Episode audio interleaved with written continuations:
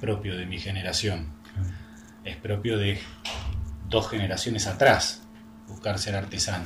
En los pueblos de Italia, los hijos, digamos, los padres ya iban ubicando a los hijos, las profesiones ir a la universidad no era tan común, o trabajabas en el campo o aprendías un oficio, ¿no? El del peluquero, el del zapatero, el del sombrerero, el del guantero, el sastre, etc. Pero ya en nuestra época sí, es normal, más bien estudiar y los oficios. Pero no me era ajeno. Entonces después, cuando estuve en el monasterio 10 años, ahí mi superior en un momento me dijo, como yo más o menos sabía coser muy poquito, pero algo sabía, me dijo, bueno, tenés que ser el sastre, aprender lo que te falta y hacer las sotanas. Así que eso hice. Y después cuando me fui del monasterio, no quería, después de tantos años de obediencia, la verdad no quería ser empleado. Entonces dije, quiero crear algo propio. La segunda pregunta fue, ¿qué sé hacer? Sé coser. Bien. Pero había una gran diferencia entre hacer trapos para gente que no se mira al espejo que un traje a medida para gente muy coqueta y de gran exposición de imagen. Entonces me faltaba un trecho por aprender. Después de haberme contestado esa pregunta, ¿qué sé hacer? Coser, busqué quien me enseñara lo que me faltaba. Entonces estuve trabajando con varios maestros sastres para terminar de moldear eh, esta, marca europea acá en Buenos Aires. Bien, bien, bien, ¿Y hay pero algún momento en el que te haya gustado o hayas sentido como más interés por la sastrería? Siempre tuve inquietudes de imagen. Ah, el tema fue que no las pude desplegar porque mi secundario fue en un internado militar, coma, siempre uniforme. Y con el uniforme no hay estilo. No tenés que pensar nada. Cuando salía los fines de semana sí buscaba un estilo. Y me ponía esto y aquello y copiaba mucho a un primo casi hermano, muy querido, que tengo. Este, le sacaba la ropa, él se enojaba, etc. Pero siempre tuve inquietud de dibujo. Claramente, cuando entré en el monasterio, no es solo uniforme, era la vida era así. No es que en la semana era uniforme, no había ropa normal. Era siempre blanco y negro, pantalón negro, camisa blanca o uniforme de trabajo. cuando tenía que trabajar en el campo, cuando tenía que este, trabajar de albañil, cuando tenía que trabajar de sastre, era ropa de trabajo. Y después era siempre vestido de blanco y negro. Entonces, eh, fue mucho más que un uniforme, era una forma de vida completa. Así que estuve entre 5 años de ejército y 10 años de monasterio, 15 años en los que las inquietudes de estilo se evaporaron, se destruyeron, se aniquilaron, o me las aniquilaron, digamos. Entonces cuando salí, yo estaba, digamos, muy diferente mi mente no funcionaba bien, tuve varios años para acomodar ideas, para poner lo que faltaba, para normalizarme, para sentir más humanamente. Digamos, fue, fueron años de mucho desafío interior. También trabajando piano piano, eh, mi imagen, mi estilo, etc.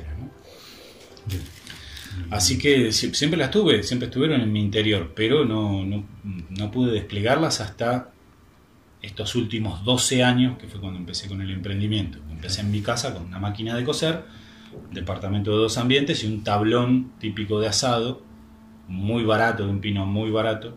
Ahí empecé a hacer unos arreglos para unos amigos, después a otro me pidió un trajecito que salió horrible, eh, pero bueno, y fui armando y formando. Mientras aprendía con estos maestros sastres, yo ya estaba con el emprendimiento.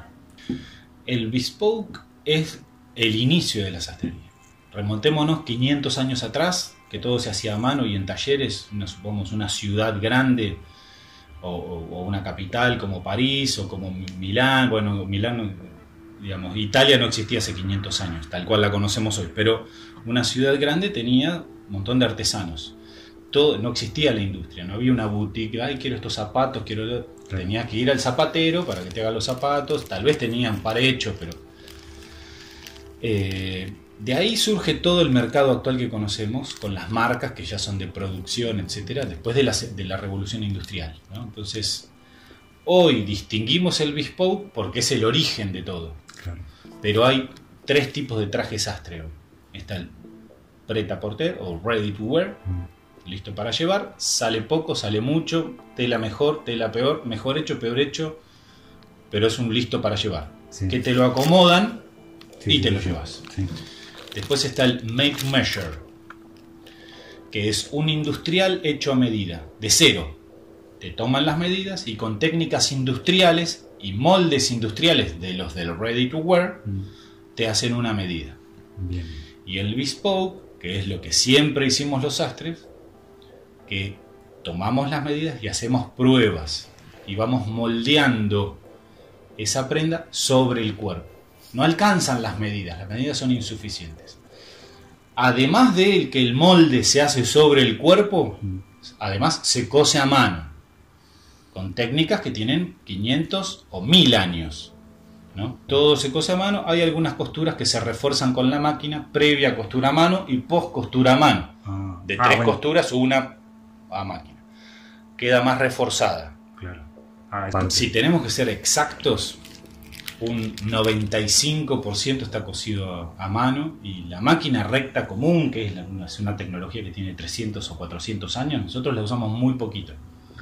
Tenemos una para varios, porque cada tanto uno va, pero después todo es trabajo a mano, con la plancha, con la mano, con, el, con la aguja y con la tijera, con el corte. ¿no? Perfecto.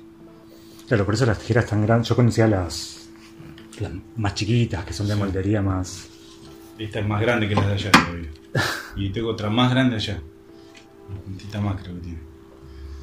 Sí, estas son para cortar eh, telas gruesas y, y simultáneo dos o tres. Para el mismo cliente dice, bueno, tres sobre todos. Claro. Y de repente no son a cuadros, no son a rayas, no hay que acomodar alguna cosa. Suponete que sean tres sobre todos lisos, uno azul, uno gris y uno negro ya tenés el molde hecho, los pones juntos, pones los moldes, tizás todo y cortás. son tijeras que en general las usamos siempre de a uno, de una tela, siempre, es raro, pero si tenés que usarla de a dos o tres, también podés. Por eso son tan grandes. Eh, hay distintos estilos sartoriales en todo el mundo, mm. diferentes. Hay tres, hay cuatro muy marcados. Uno es el inglés, otro es el italiano, el francés y el español. Pues también hay otras características, pero... Y en Italia hay también estilos diferentes dentro del mismo país. El italiano del sur, el del medio, del norte, el, napolitano, el milanés, el romano. Eh, el trabajo italiano tiene mucho más mano que el trabajo inglés.